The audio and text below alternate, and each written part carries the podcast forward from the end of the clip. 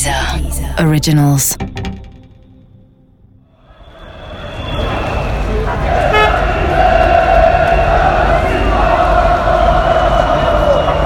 O jogo já acabou faz uma hora e meia. E eu tô saindo aqui na porta do Luzniki. Essa cantoria toda que vocês estão ouvindo é dos torcedores croatas. Vocês acham que alguém ficou triste com a derrota? ESPN Deezer apresentam Correspondentes na Rússia, com João Castelo Branco e Ulisses Neto.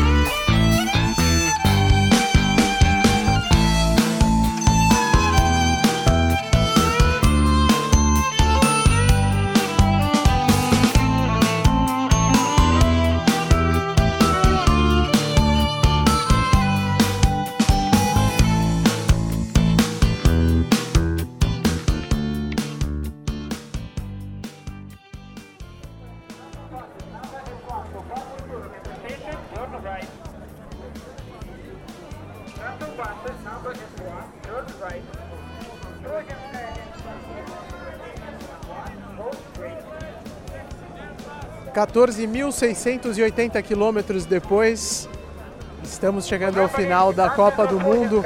Torcida croata deixando o Luzniki em grande número por aqui. Foi impressionante o tamanho de da torcida croata em relação à França.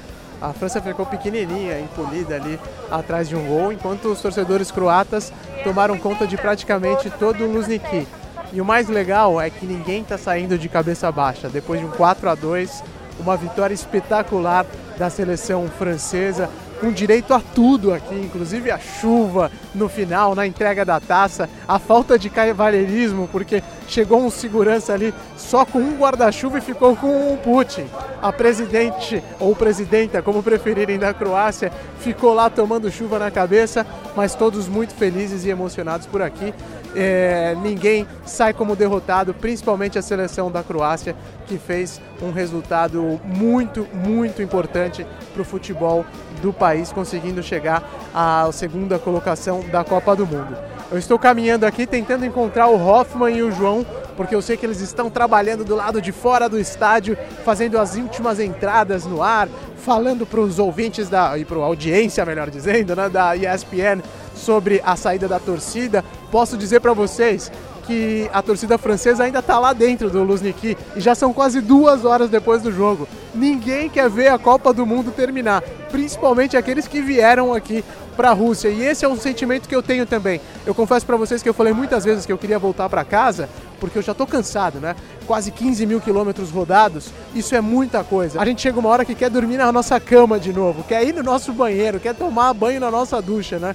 Mas mesmo assim, agora que acabou, eu já estou começando a sentir falta da Copa do Mundo e esse é mais ou menos o sentimento das torcidas por aqui. Faz muito tempo que o jogo acabou, choveu demais e mesmo assim as pessoas estão deixando lentamente o complexo Luzniki. E um ponto importante que eu queria ressaltar mais uma vez: a torcida brasileira fez a festa aqui na Rússia. O que veio de gente hoje na final com camisa da seleção brasileira tinha muita gente mesmo, mais até do que da seleção da França. E esse foi um ponto que me impressionou. Tô vendo um casal com a camisa do Botafogo aqui. Posso conversar com vocês rapidinho? Isso. E aí, o que, que vocês acharam dessa decisão? Final com seis gols não é sempre que a gente vê. A gente queria que a Croácia fosse campeã. Infelizmente, a França foi campeã. Se fosse o Brasil, a gente tinha tido a revanche de 98, com certeza. Você gostou de ter vindo? Foi a primeira vez que você veio numa Copa do Mundo ou já tinha vindo antes? Fui no Brasil, é a segunda vez. O que, que vocês gostaram aqui da, da Rússia? O que, que não gostaram? Para mim foi tudo bacana, mas eu queria ouvir a opinião de vocês. Olha, os russos são maravilhosos. Assim, quando sem ser os prestadores de serviços, os russos em si, muito solícitos. Amamos tudo aqui, pessoal educado, pessoal comida boa. Tivemos uma ótima experiência. O único detalhe é a cerveja quente demais. Sempre, sempre, Sempre quente. Quente Sempre demais. quente. É um Ai, horror, que né? tristeza. Ó, Você tá saindo com um monte de copo aqui de dentro do É. estádio. Conseguiu tomar alguma gelada ou não? Ah, só no chá, Gelado né? estilo russo. Gelado estilo russo. Nem fala, é o gelado estilo russo é o que a gente tá falando desde o início da Copa. Valeu, pessoal. Obrigado aí. Até mais. Bom, Você, bom. irmão. Esse é um ponto baixo da Copa. Realmente a gente não conseguiu tomar nenhuma cerveja gelada durante toda a Copa. Não era só cerveja não, nem água, nem refrigerante, nada. Aqui os russos estão sempre tomando numa temperatura média morna.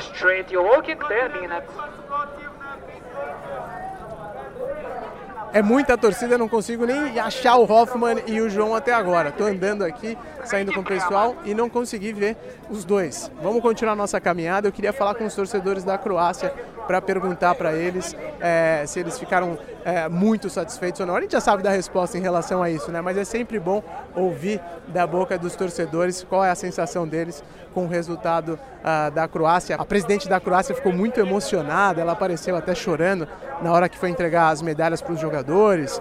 Eh, Ela abraçou bastante o Modric, que foi eleito o melhor jogador da Copa do Mundo e foi uma cena bem bonita mesmo aqui no Luzniki, a presidente da Croácia tão emocionada do jeito que ela estava e os torcedores fazendo essa festa que vocês estão ouvindo desde o início do nosso podcast. Olha só, tô vendo um, um grupo de torcedores croatas aqui, vamos falar com eles. Vou arriscar, eu acho que esse aqui tá com cara de que fala bem inglês, vamos ver se eu tô certo ou não. Excuse me, can I ask you one question in English? Are you obviously you were expecting for the, the, the win, the title, I think, but it was great for Croatia, anyways, wasn't it? Yeah, it was a fantastic World Cup. Our team performed really, really good. Foi uma Copa do Mundo fantástica. Nosso time se apresentou muito bem. Tivemos uma grande final. A Croácia foi um adversário duro para a França. Eles tiveram sorte e uma forcinha do juiz também, mas eles foram bem. Estamos um pouco tristes, é verdade. Decepcionados. De qualquer forma, temos que celebrar. My honest opinion, I think Croatia was much better than France. Do, do, do you agree with me? Did you feel did you feel the same way? Yeah, of course. I mean, they only shoot it once in the A França só chutou no nosso gol uma vez no primeiro tempo. Tivemos mais posse, jogamos de forma inteligente, criando oportunidades. Foi bem difícil para eles. Eles fizeram 1 a 0 e a gente empatou com um golaço. O ponto de virada foi o pênalti mesmo. Foi muito difícil para o nosso time. Se não tivesse tido aquele pênalti, a gente poderia ter saído com um resultado melhor hoje. the turnover was the penalty. I think this was very, very hard for our team. I think when the penalty wouldn't have happened, we could have made much better today. My final question, we could see your president very emotional when she was delivering the medals for the players. Yeah. What kind of reception do you think uh, the Croatian players will have when they go back home? It will be fantastic. I mean, they're really heroes.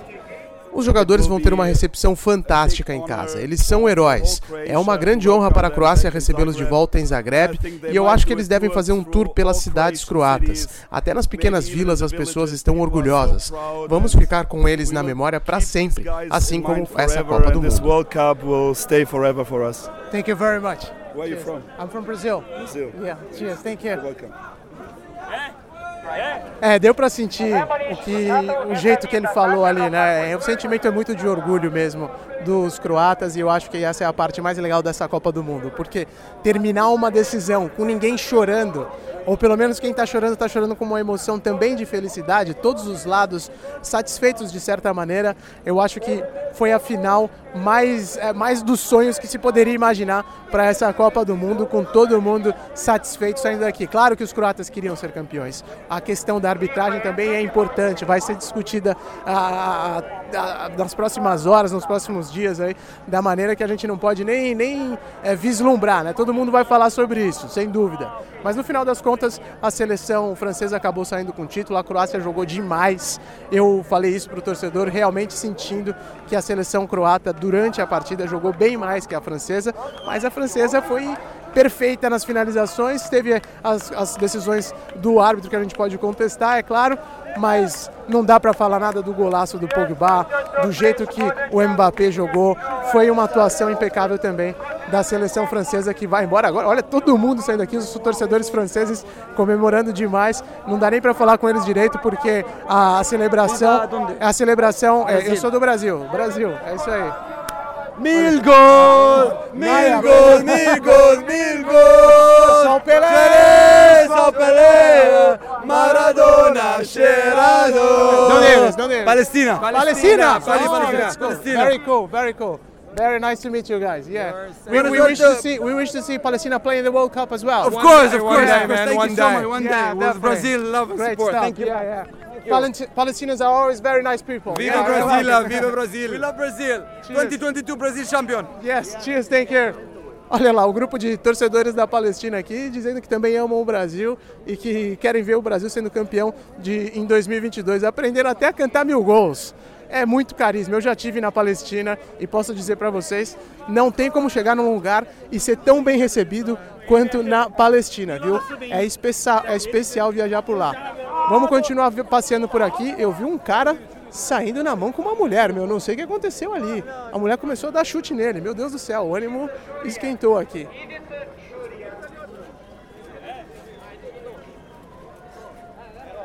Vamos continuar passeando porque o estádio Luzniki é gigantesco esse complexo. Então essa caminhada que eu estou fazendo parece que, que não acaba nunca e é mesmo assim a sensação. Dá uns, sei lá, 15, 20 minutos andando só para sair do estádio. Por isso que eu não encontrei o Hoffman e, e o João ainda, mas essa caminhada está sendo espetacular, muita coisa legal acontecendo. Eu queria tentar falar com franceses, mas a verdade é que os franceses, se- é, muitos ficaram lá dentro do estádio ainda, né? E, e na, na real era pouca gente da torcida francesa aqui.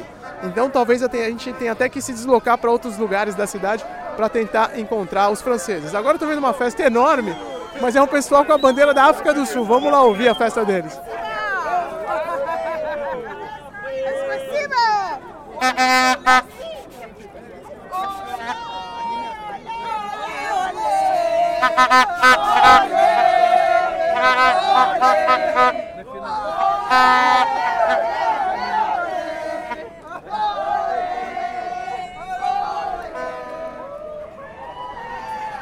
Tem festa de todas as nacionalidades aqui na saída do Luzniki. Terminou? Olha só, encontrei o João aqui, finalmente. E aí, João? Caramba, que longa jornada. Eu ainda tenho mais um ao vivo, mas terminamos por agora. Todo mundo saindo cansado né, no fim dessa Copa do Mundo, mas uma grande aventura, né, um grande aprendizado poder viajar pela Rússia e uma grande honra poder estar aqui representando eh, a ESPN, fazendo essa cobertura ao lado do nosso amigo aqui também, Ulisses Neto. Eh, tivemos ótimas eh, experiências por aqui que vamos levar com a gente para o resto da vida, com certeza. Sem dúvida. Então, vou deixar o João fazer a última entrada dele, vou ouvir um pouquinho mais de torcedores e a gente já faz uma análise sobre o título da França essa final inesquecível aqui no Luzniki. Vamos seguir caminhando aqui, porque para chegar no metrô ainda tem mais uns 10 minutos. Então, vamos seguir a caminhada para sentir como é que tá ah, esse clima de saída na final da Copa do Mundo com o título da França. Mas repito, reparem como vocês não ouviram nenhuma celebração francesa até aqui.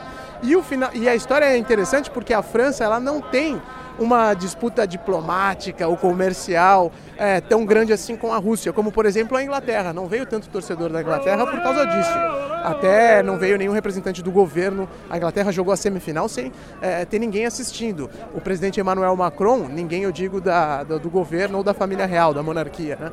O presidente Emmanuel Macron veio até aqui na semifinal, também estava hoje na grande decisão ao lado da esposa dele, a Brigitte Macron. E eu esperava que ia ter mais torcedor francês por aqui. A economia lá não está tão mal assim, né? Mas a gente vai seguir a nossa caminhada até o metrô, tentando ouvir os Le Bleus comemorando aqui no Luzniki.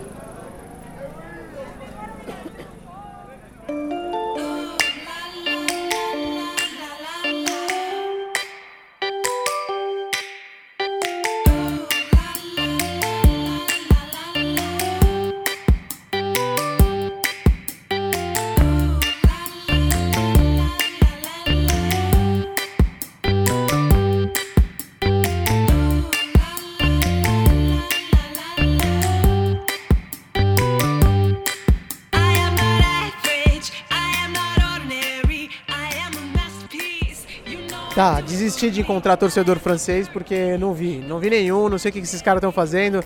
João, você conseguiu falar com algum francês na saída do estádio? Cara, foi muito difícil. A minha matéria que eu tô fazendo para a ESPN Brasil, né?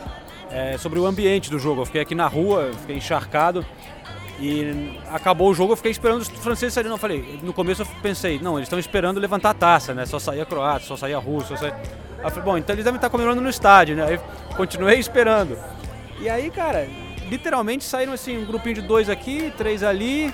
Eu fiz umas imagens e, enfim, o Bruno Vicari foi agora para o centro da cidade. Ele disse que tinha um encontro marcado. Eles encontraram lá também no, na embaixada francesa, na frente da embaixada ou consulado aqui em Moscou tinha um grupo que se encontrou lá antes do jogo e, e veio andando para cá, né? 5 é. quilômetros de distância. Eu não sei quantos, porque vocês estavam dentro do estádio dizem que não tinham muitos, né? mas de repente vai juntar uma bagunça lá. Tranquilamente tinha mais brasileiro que francês dentro do estádio. Você teve essa impressão, Hoffman? Eu vi muita camisa amarela. É que os franceses estavam concentradinhos ali atrás do gol.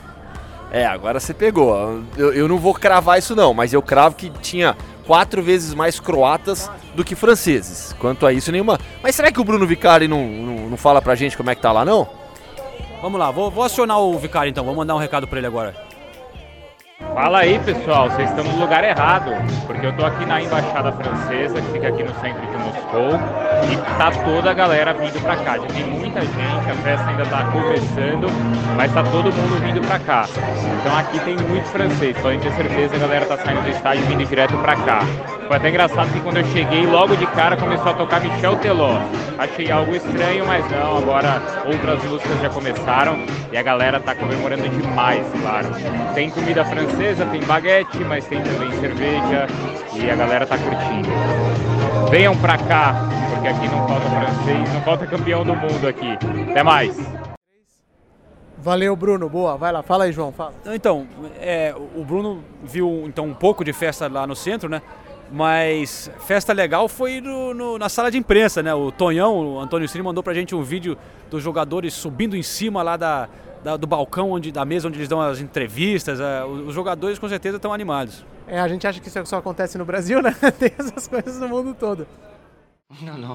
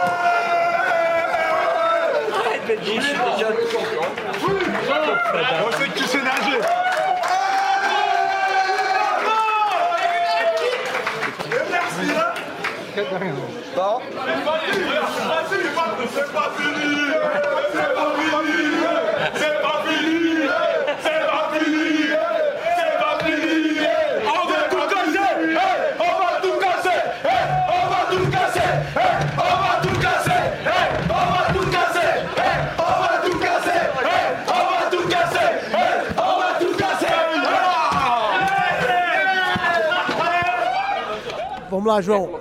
Ajuda a traduzir. On va tu casser. On va tu casser. O que, que é? No meu francês eu entendo que vamos quebrar tudo. On va tu casser. Casser é quebrar. Eu acho que é isso que eles estão cantando. Vamos quebrar tudo hoje. Imagina a festa desses caras, cara. Né? Depois de um mês, de temporada inteira europeia, sem ter férias praticamente para vir para a Copa do Mundo. E aí terminar com sucesso, os caras vão quebrar tudo mesmo. Então, já que vocês colocaram a festa croata, vamos a festa francesa, Vamos colocar também a torcida da Croácia na saída do estádio, lá, lá, lá da saída do Lujniki ainda, comemorando. Eu tava, peguei essa saída deles, filmei é, a saída dos caras, foi de arrepiar. O orgulho deles pela nação, o orgulho deles por esse time de futebol.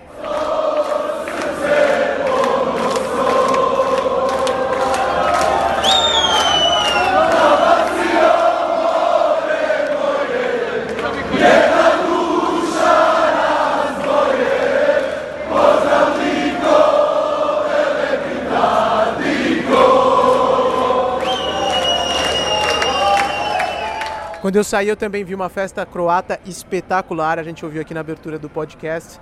Eu acho que não tem como questionar isso, né? A gente acabou de ouvir também um torcedor é, croata aqui falando sobre o sentimento de orgulho. A presidente da, da Croácia lá dentro do estádio é muito emocionada, também é bastante educada no sentido de foi lá cumprimentar o Emmanuel Macron. Aliás, quem fez, quem fez festa também dentro do estádio, quebrou tudo, foi o Macron. Subiu no, na grade, ali na Alambrada. Falando em educação, a gente viu, o Hoffman teve a história lá, o Putin foi o primeiro a ter o... Ele não deu, não compartilhou o guarda-chuva dele com a presidente da Croácia. Foi uma coisa horrível. Eu, eu também vi, foi um negócio absurdo, né? Chegaram os seguranças ali com o guarda-chuva pro Putin e só ele ficou protegido por uns cinco minutos, né? Não, ficou claro uh, de quem era a prioridade ali, né? Ó, presidente, da, presidente da França, presidente da Rússia, a presidenta da Croácia, presidente da FIFA. Tinha um guarda-chuva. Pra quem foi? Pro Putin. Aí foram correndo buscar mais três. Espetacular, velho. Se eu estivesse com guarda-chuva. Cara, foi uma vergonha, velho. Foi uma vergonha. O, o, Infantino em sopa. A, a presidente da Croácia ainda vai lá porque ela tava com a camisa da, da, da seleção e tal. Mas o resto ali tava todo mundo de terno, todo emperequetado. Os caras ficou feio pra eles. E a presidente, eu ia brincar. Ela ficou famosa na, na, na, Copa, hein? A presidente da Croácia. Ah, viralizou, né? Tirou foto de biquíni, não sei o que, viralizou. Mas ela foi muito simpática mesmo ali, cumprimentando. Chorou com o Modric, que foi eleito o melhor é, jogador do torneio. Você achou justo, Hoffman, o Modric acabar sendo eleito o melhor jogador da Copa do Mundo? Para mim foi o melhor jogador da Copa. É, foi uma Copa do Mundo em que o coletivo ficou acima da individualidade. Então não foi uma Copa de uma unanimidade como o melhor jogador do mundo. O Modric foi eleito melhor, mas o Hazard fez uma grande Copa, o Mbappé fez uma grande Copa, o Griezmann foi uma grande fez uma grande Copa. Na minha concepção, na minha análise, por tudo que ele representou para essa seleção, pela liderança dele em campo, pelo talento, pela forma como ele controla o jogo, de uma maneira que hoje nenhum jogador no mundo faz.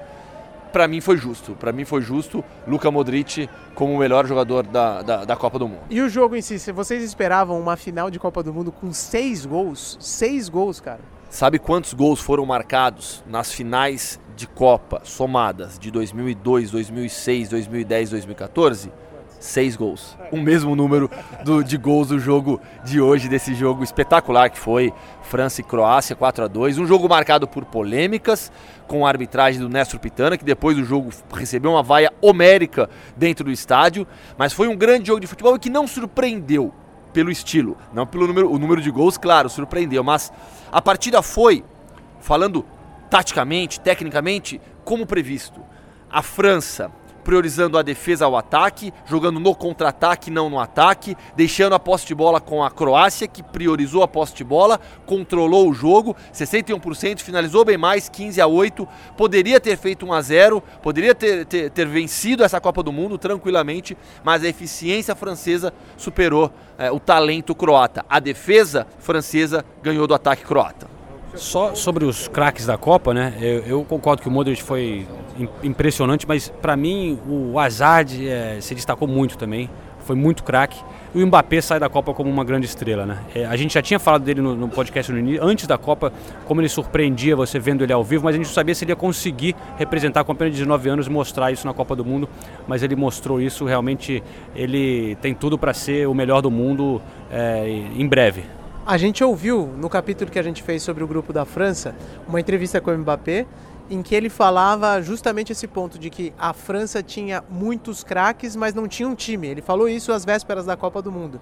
No final, acho que foi justamente o oposto na Copa, né? A gente viu um time jogando pragmaticamente, não viu lances, muitos lances geniais. Claro que teve o gol do Pavar, teve também hoje né, é, alguns, os golaços do, do, do, próprio Mbappé, também do Pogba, mas no final das contas foi o coletivo que prevaleceu da França, não foi o, o talento individual, né? Foi, foi o coletivo, uma equipe muito bem organizada, com uma, uma, uma proposta de jogo muito clara marcação forte, jogando no 4-3-3. De vez em quando, não era sempre, Mbappé e Griezmann voltavam para fazer a recomposição defensiva, mas foi uma equipe que marcou a maior parte do tempo no 4-3-3 e priorizava a recuperação e a ligação direta. Então não era um time que trabalhava a bola no meio-campo. Era um meio-campo desarmador, não um meio-campo criativo. Era uma equipe que desarmava e fazia ligação direta para usar a velocidade do Mbappé, o talento do Griezmann. Então, isso ficou muito claro e funcionou muito bem durante toda a Copa do Mundo e principalmente na final.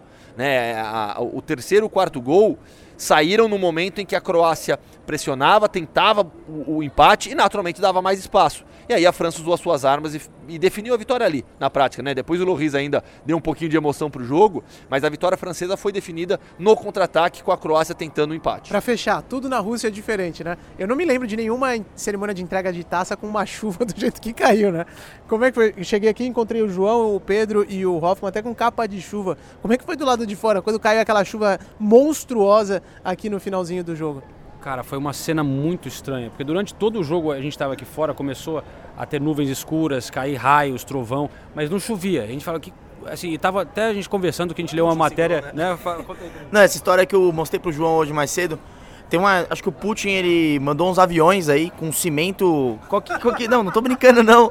Tinha cimento, um produto químico e mais alguma outra Prata. e prata. Prata.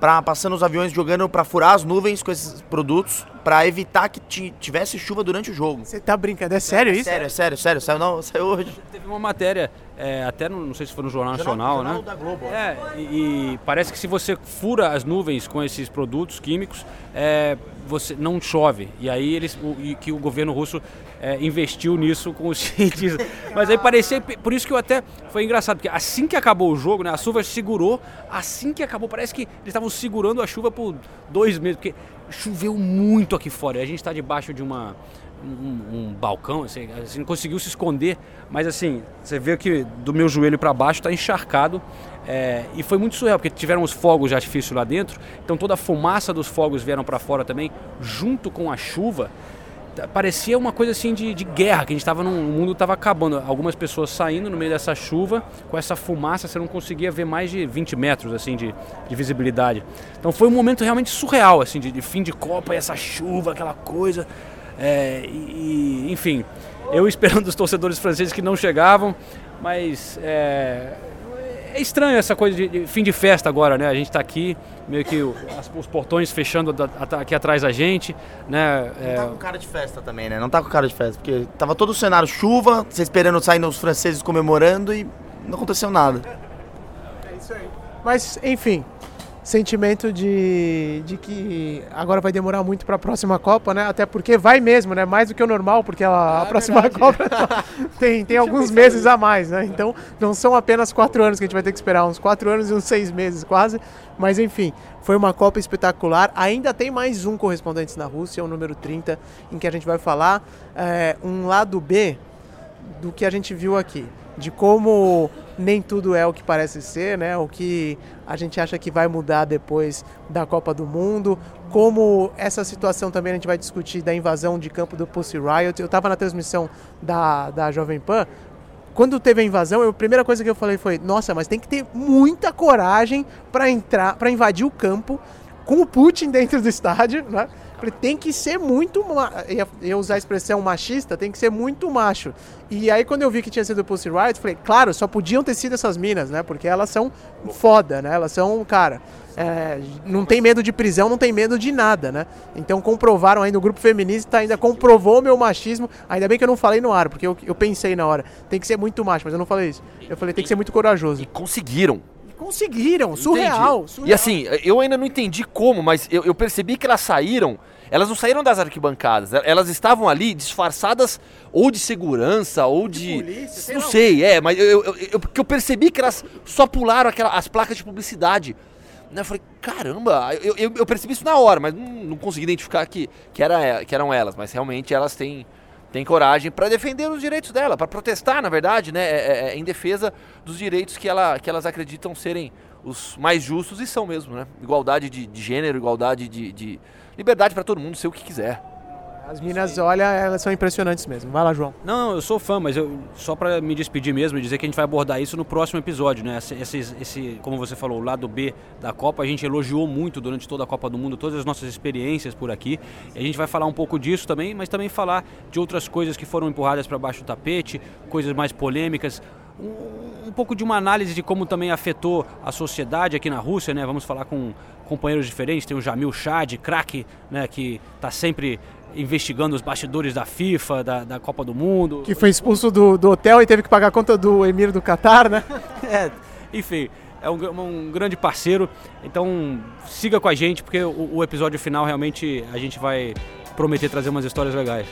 Agora, vamos. A gente tem um último ao vivo ainda. Depois a gente vai voltar pro hotel e acabar com a cerveja do hotel. E libertar aquele peixe, coitado. Como é que era o anúncio que você estava fazendo, Pedro, que a mocinha aqui estava fazendo com, o megafone? Do, da Piva is over, go back to your countries. Vai lá, vamos fechar o episódio ouvindo o Pedro fazer o announcement aqui em inglês. Vai lá. Se eu te falar que eu esqueci a música do peixe. Ficou, ficou envergonhadinho, velho. É, não, a música era Piva is over, o cara com megafone aqui, né? Era pra ele cantar. Piva is over, go back to your country. Please, Piva is over. Leave the stadium and go back to your country. Os russos também já devem estar de saco cheio.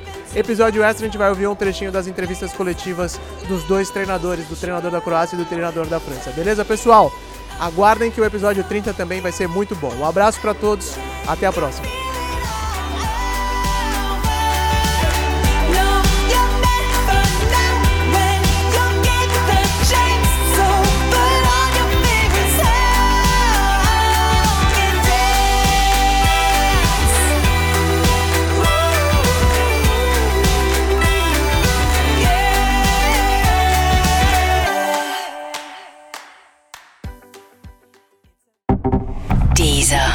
Originals.